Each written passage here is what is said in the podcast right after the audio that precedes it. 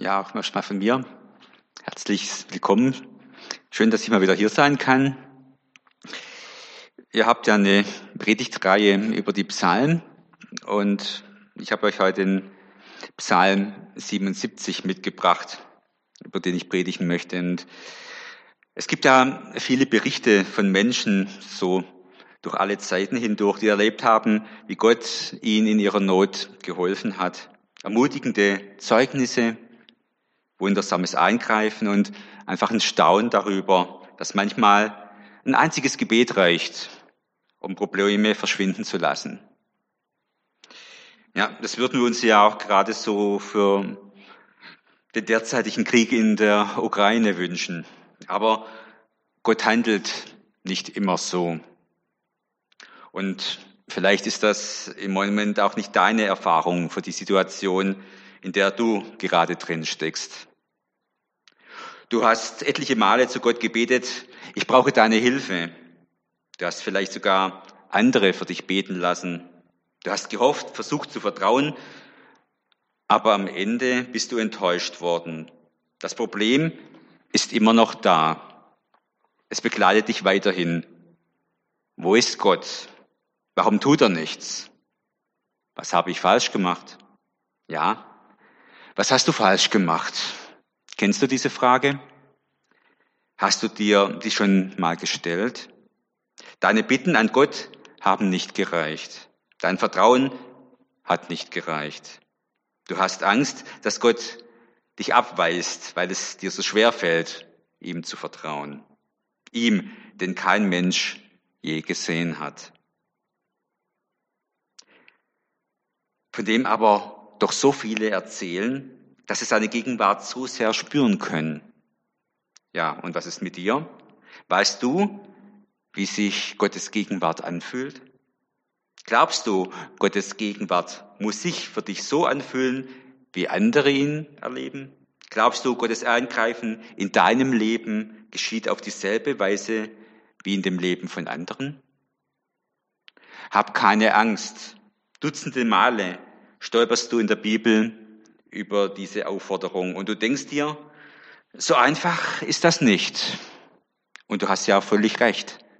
Du wärst kein Mensch, hättest du keine Angst. Aber dann findest du in der Bibel plötzlich einen Menschen, der so ähnlich fühlt wie du. Und sein Name ist Asaf. Asaf ist am Boden zerstört, denn er kann Gottes Gegenwart nicht fühlen. Er betet, aber es kommt nichts zurück. Er zerfleischt sich mit Fragen, warum Gott ihn mit seiner Angst allein lässt. Und er schreibt Psalmen darüber. Die Psalmen sind ja das Gebetsbuch der Bibel. Denn wer sie liest, findet immer wieder Überraschendes. Gott wird angeklagt und angeschrien. Ein Lügner soll er sein. Und nicht jeder dieser Klagepsalmen endet mit einem versöhnlichen Ich habe mich getäuscht. Klagen, auch in den Psalmen, ist etwas anderes als Murren oder Nörgeln. Während man hier, wie das Volk Israel nach dem Auszug aus Ägypten, untereinander schlecht über Gott redet, wendet sich ein Klagepsalm direkt an Gott. Aber das ist fast auch schon der einzige Unterschied. Denn die Wortwahl ist nicht unbedingt höflicher oder versöhnlicher. Herr, wie lange willst du mich noch vergessen? fragt beispielsweise Psalm 13, Vers 2. Das ist ein Gebet, das man in unseren normalen Gottesdiensten ja nicht so oft hört. Und auch Psalm 77 ist ein Beispiel für solch einen Klagepsalm. Asaf schrieb ihn in einer nicht genauer genannten Not. Gerade dies hilft uns heute noch, seine Gedanken zu unseren werden zu lassen. Seine Klage als unsere eigene mitzusprechen, wie ich rufe zu Gott, ja, ich schreie immer wieder, damit er mich endlich hört. Psalm 77, Vers 2. Wir dürfen erfahrenes Leid vor Gott bringen. Entscheidend ist die richtige Adresse. Dass ein Mensch nach bitteren Erfahrungen enttäuscht ist, weil seine Hoffnungen sich wieder und wieder nicht erfüllen, kann jeder verstehen. Man kann auch verstehen, wenn er von Gott enttäuscht ist und an seiner Glüte zweifelt. Trotzdem, Gott bleibt Gott. Auch wenn jemand an ihm zweifelt oder ihn ablehnt. Seine Existenz und sein Wesen sind unabhängig davon, was wir denken oder fühlen, was wir erleben oder tun. Gott ist Gott, egal ob er mir meinen Schmerz nimmt oder lässt. Und das ist auch der Einzige, der uns in unserer Ausweglosigkeit Hoffnung geben kann. Wie schafft er das? Er nimmt uns nicht alles Leid, aber er trägt uns durch das Leid hindurch. Er erhört nicht alle unsere Bitten, aber er hört immer unser Gebet und ist uns nah. Ich möchte euch den Psalm 77 zuerst einmal in einer Übertragung von Peter Spangenberg vorlesen. Lieber Gott, ich wende mich an dich mit einer einzigen Bitte um Hilfe. Du hast Zeit für mich. Ich suche deine Nähe, weil ich aus dem Grübeln nicht herausfinde.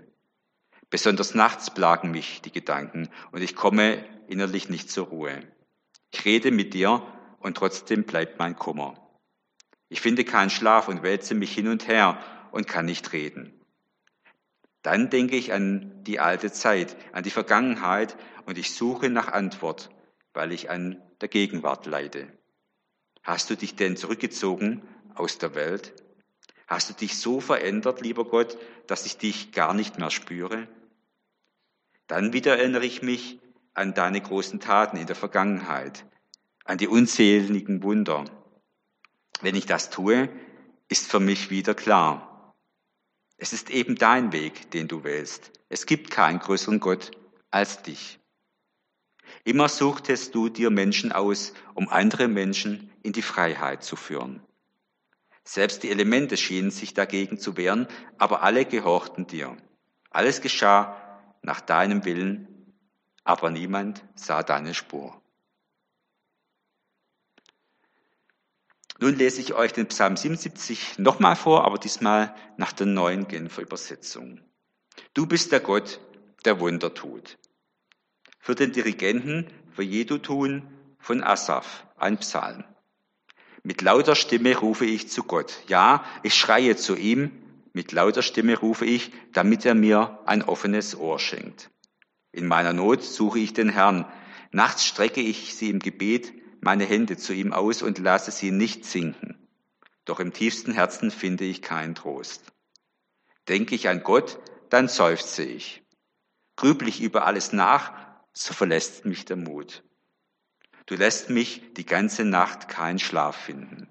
Ich bin so aufgewühlt, dass mir die Worte fehlen. So denke ich nach über vergangene Zeiten, über Jahre, die schon ewig lange zurückliegen. Ich erinnere mich an mein Seitenspiel in der Nacht. Tief in meinem Herzen sinne ich nach. Ich versuche eine Antwort auf meine Fragen zu finden.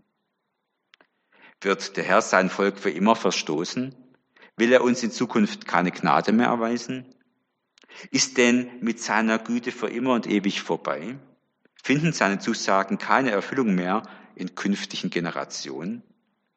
Hat Gott denn vergessen, barmherzig und gnädig zu sein? Hat er uns im Zorn sein Erbarmen entzogen? Ja, das ist es, was mich so sehr quält, dass der Höchste nicht mehr so eingreift wie früher. Doch ich will mir die Taten des Herrn in Erinnerung rufen. Ja, ich will an deine Wunder aus längst vergangenen Zeit denken. Ich sinne über all dein Wirken nach. Dein Handeln erfüllt meine Gedanken. Gott, heilig ist alles, was du tust. Wer sonst ist ein so großer Gott wie du? Du bist der Gott, der Wunder vollbringt. Den Völkern hast du deine Macht gezeigt. Dein Volk hast du mit starker Hand erlöst, die Nachkommen Jakobs und Josefs.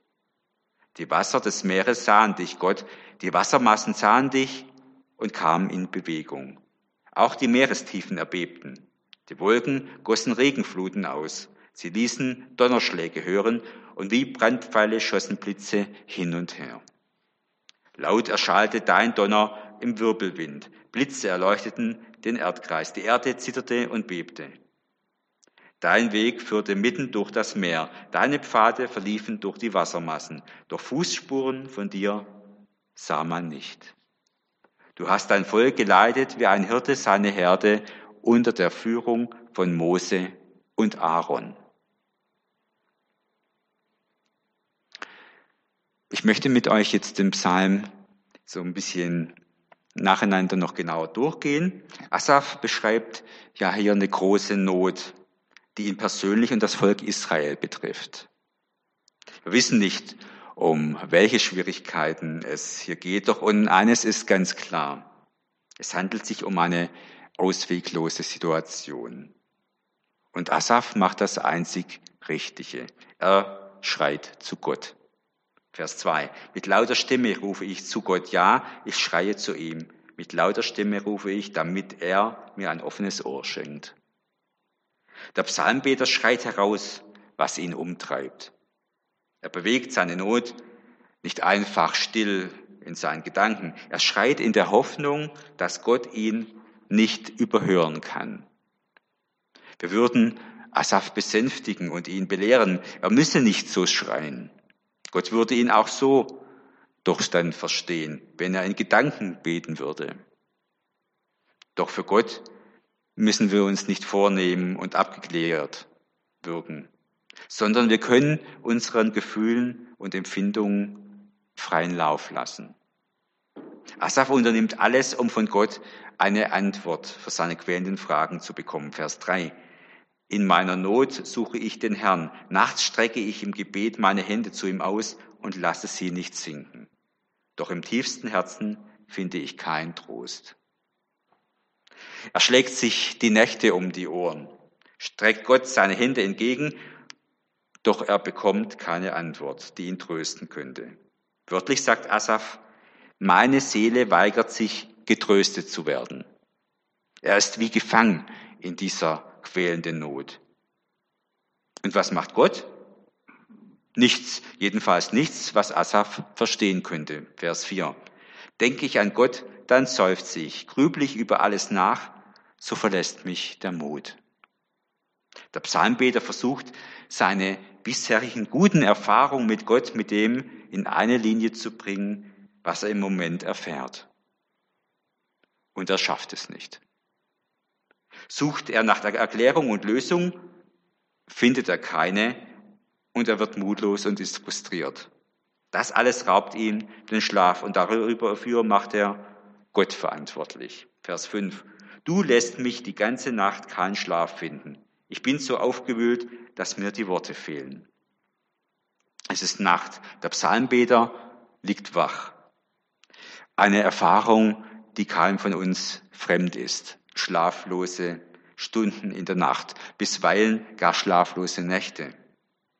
Und es gibt ja so manches, was uns den Schlaf raubt. Asaf denkt an seine Erlebnisse mit Gott, aber sie trösten ihn nicht länger. Wörtlich heißt es da, du hältst meine Augenlider offen. Er will zu Gott schreien, streckt sich mit ganzem Körper nach Gott aus, doch er findet keine Worte, ist fix und fertig, ganz und gar aufgewühlt. Der Psalmbeter kann für seine Situation keine Worte mehr finden. Nun sucht er einen Ausweg aus der Krise.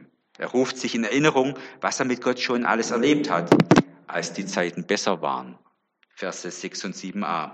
So denke ich nach über vergangene Zeiten, über Jahre, die schon ewig lange zurückliegen.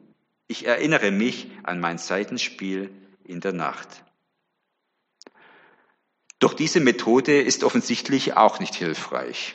Seine persönlichen guten Erfahrungen mit Gott können ihn in dieser Situation nicht aufrichten. Nicht einmal die Gedanken an gute Zeiten helfen hier. Nicht einmal die Erinnerung an eine Hilfe, die da war und die schon einmal großer Not getrotzt hat, kann noch ermutigen. Auch die Vergegenwärtigung eigener schöner Erlebnisse der Vergangenheit ist kaum mehr als ein wehmütiges Erinnern an bessere Zeiten. Mit Kummer nimmt man wahr, dass das Einst und das Jetzt unvereinbar weit auseinanderliegen.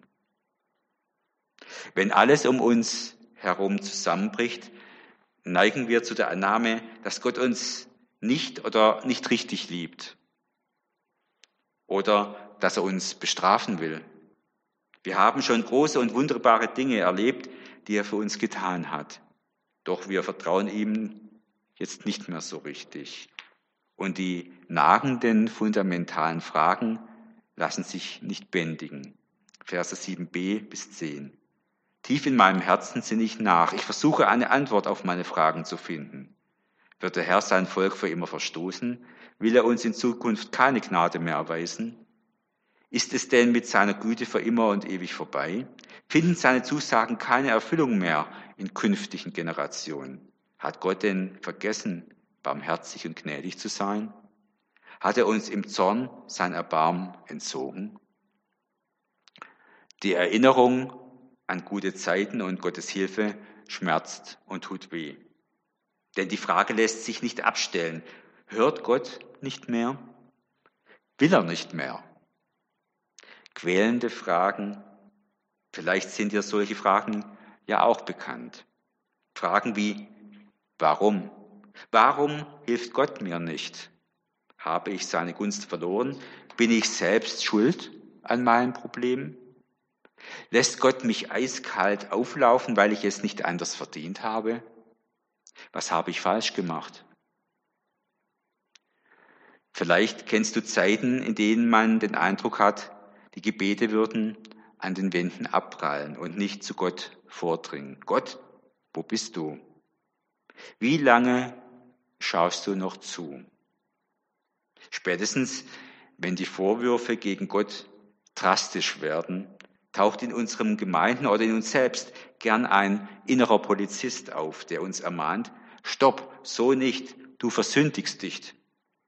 Doch scheinbar hat Gott gar keine Probleme mit verbalen Entgleisungen. Die Behauptung des Psalmbeters in Vers 9, ist es denn mit seiner Güte für immer und ewig vorbei?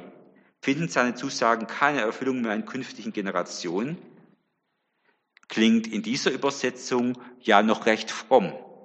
Doch eigentlich bedeutet es, Gott, hast du etwa gelogen? Es kann sehr hilfreich sein, seine Gedanken einfach mal ungefiltert vor Gott auszubreiten und nichts dabei zurückzuhalten. Sich, also Entschuldigung, einmal so richtig auszukotzen. Vers 11. Ja, das ist es, was mich so sehr quält, dass der Höchste nicht mehr so eingreift wie früher. Ja, warum greifst du nicht ein? Herr, ich kann dich nicht verstehen. Ich weiß nicht, was ich über diese Not denken soll, Herr. Wo bist du? Der Psalmbeter scheint an dieser Not zu zerbrechen.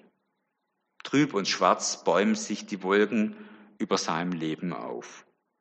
Und ich höre schon die Stimmen, die Asaf sagen möchten, lobe den Herrn, das wird dir helfen, denn Loben zieht nach oben.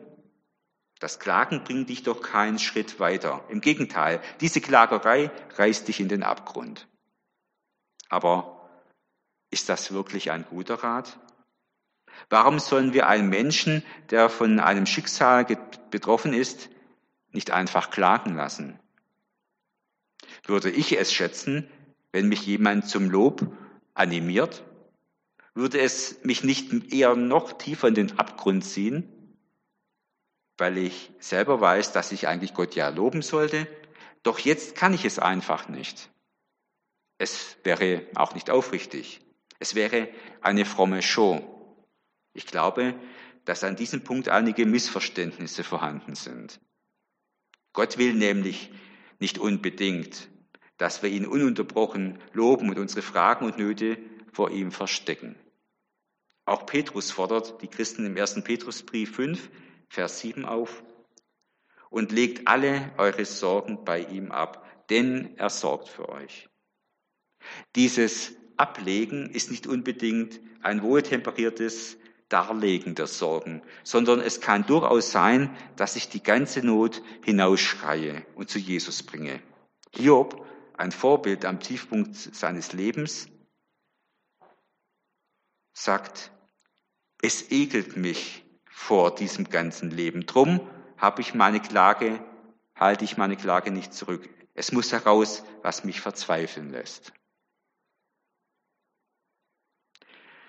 Wir werfen Gott unverblümt unsere größten Ängste an den Kopf und genau das ehrt ihn.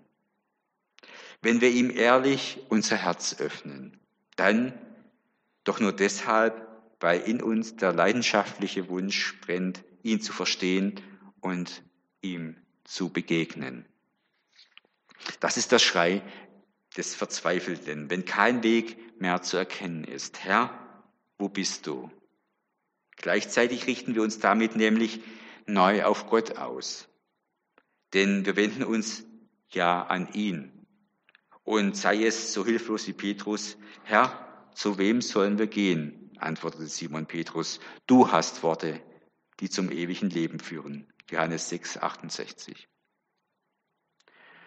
Alles Klagen, Schreien und Flehen hat dem Psalmbeter aber nicht geholfen. Die schlaflosen und durchbeteten Nächte veränderten die schlimme Situation nicht. Gott griff nicht ein.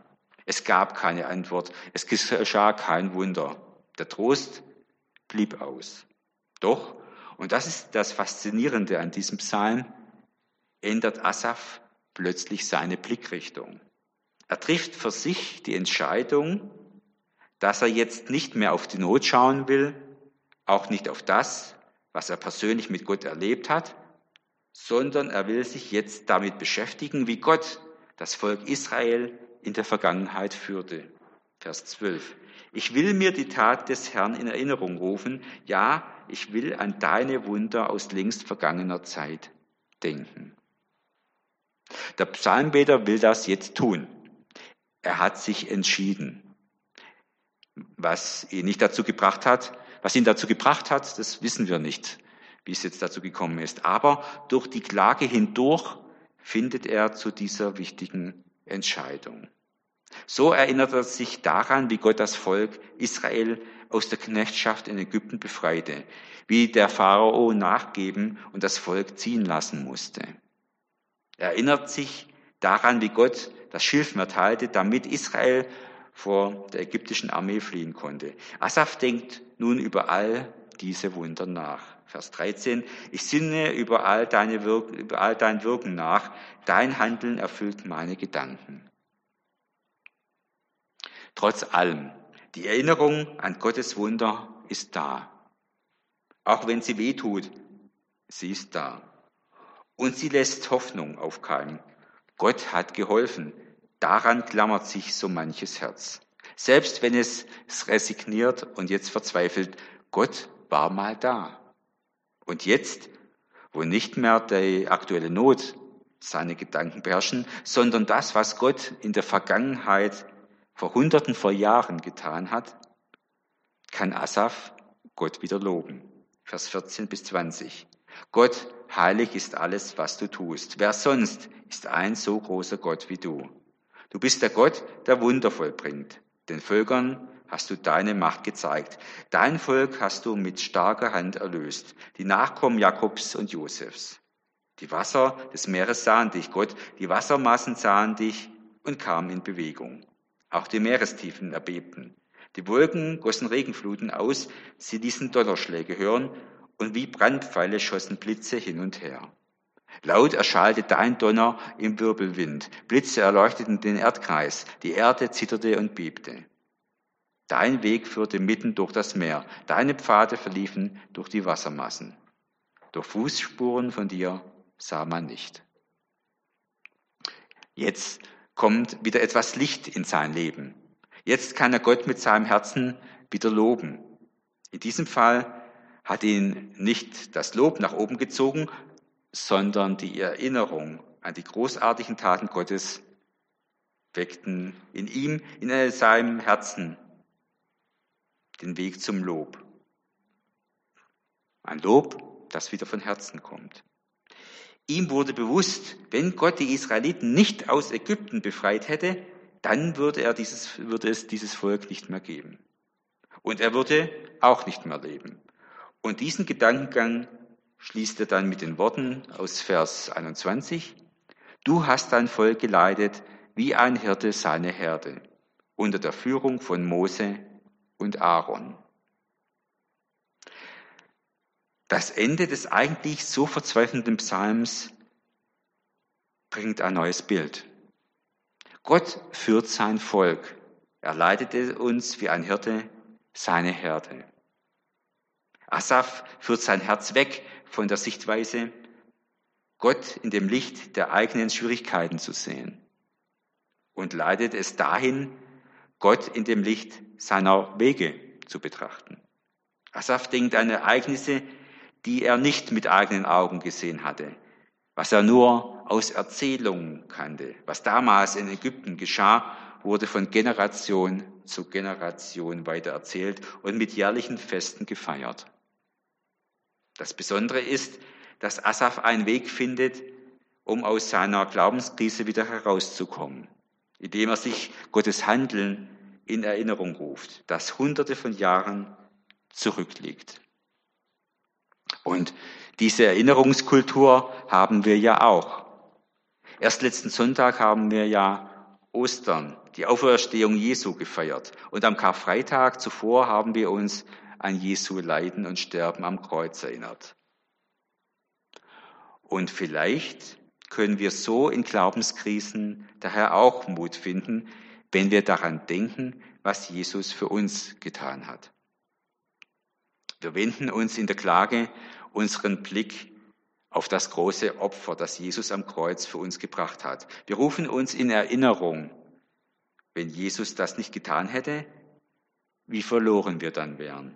Verloren zu sein ist schlimmer als alles, was uns an Schicksalsschlägen in dieser Welt treffen könnte. Trost und Geborgenheit können wir darin finden, indem wir darauf schauen, was Jesus für uns getan hat. Im Römerbrief Kapitel 8 beschreibt Paulus das in den Versen 26 bis 32 so. Und auch der Geist Gottes tritt mit Flehen und Seufzen für uns ein. Er bringt das zum Ausdruck, was wir mit unseren Worten nicht sagen können. Auf diese Weise kommt er uns in unserer Schwachheit zur Hilfe, weil wir ja gar nicht wissen, wie wir beten sollen, um richtig zu beten. Und Gott, der alles durchforscht, was im Herzen des Menschen vorgeht, weiß, was der Geist mit seinen Flehen und Seufzen sagen will. Denn der Geist tritt für die, die zu Gott gehören, so ein, wie es für Gott richtig ist. Eines aber wissen wir, alles trägt zum Besten derer bei, die Gott lieben. Sie sind ja in Übereinstimmung mit seinem Plan berufen. Schon vor aller Zeit hat Gott die Entscheidung getroffen, dass sie ihm gehören sollen. Darum hat er auch von Anfang an vorgesehen, dass ihr ganzes Wesen so umgestaltet wird, dass sie seinem Sohn gleich sind. Er ist das Bild, dem sie ähnlich werden sollen, denn er soll der Erstgeborene unter vielen Brüdern sein. Und weil Gott sie für dieses Ziel bestimmt hat, hat er sie auch berufen. Und weil er sie berufen hat, hat er sie auch für gerecht erklärt. Und weil er sie für gerecht erklärt hat, hat er ihnen auch Anteil an seiner Herrlichkeit gegeben. Was können wir jetzt noch sagen, nachdem wir uns das alles vor Augen gehalten haben? Gott ist für uns. Wer kann uns da noch etwas anhaben? Er hat ja nicht einmal seinen eigenen Sohn verschont, sondern hat ihn für uns alle hergegeben. Wird uns dann zusammen mit seinem Sohn nicht auch alles andere geschenkt werden? Das ist doch genau der Gedanke.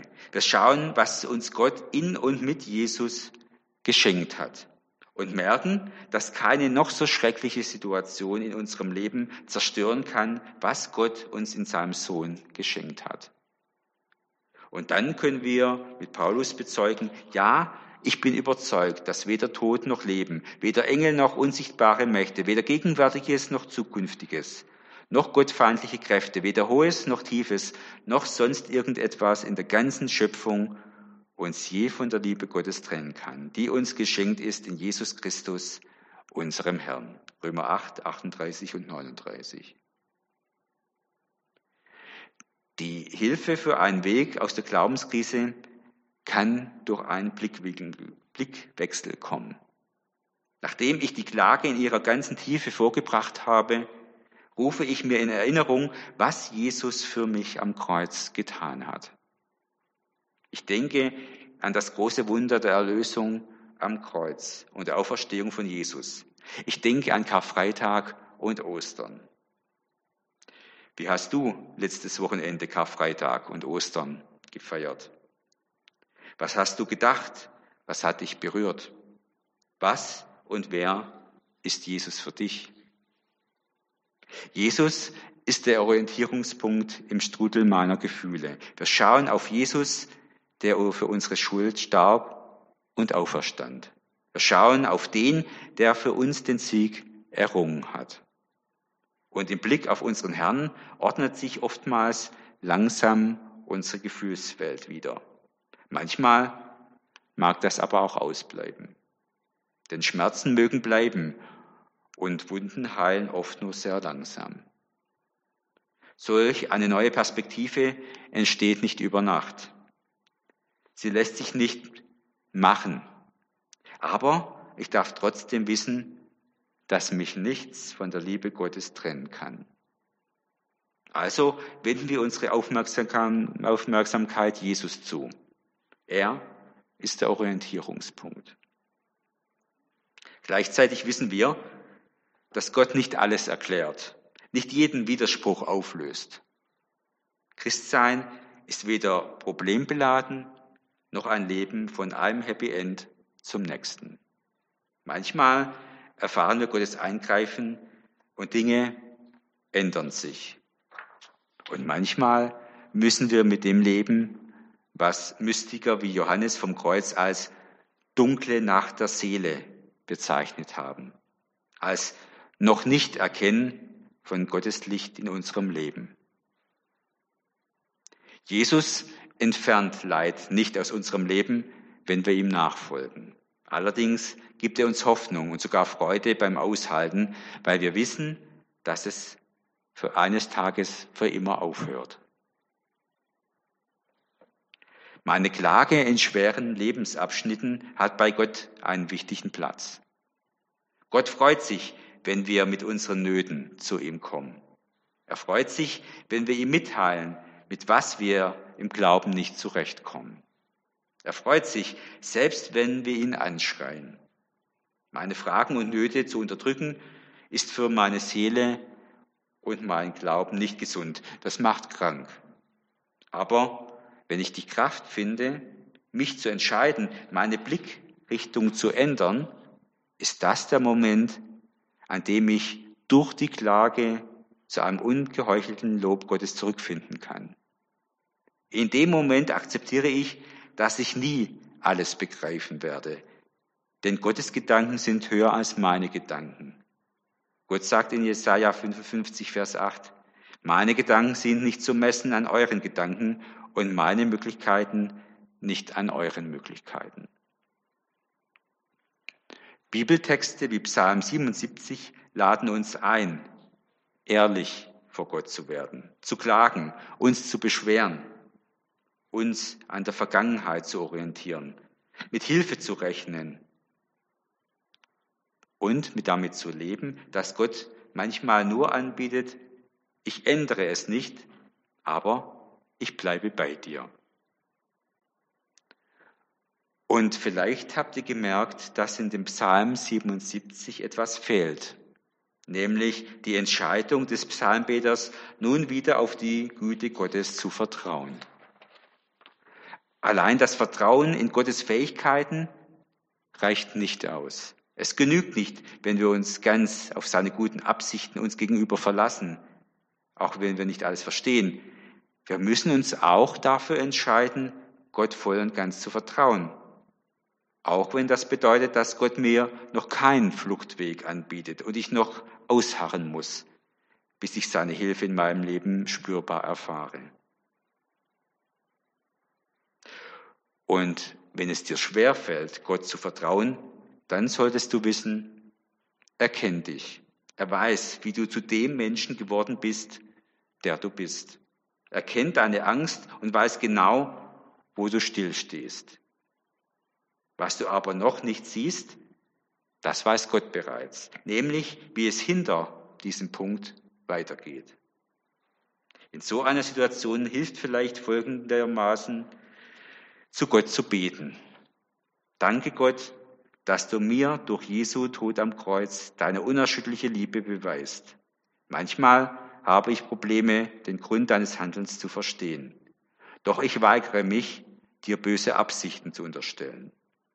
Ich vertraue auf deine Fähigkeit einzugreifen und auf deine Güte. Du weißt, was du tust.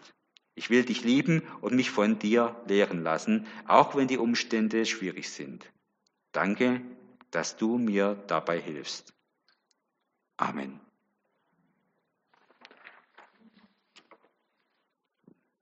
Jetzt kommt noch ein Lied.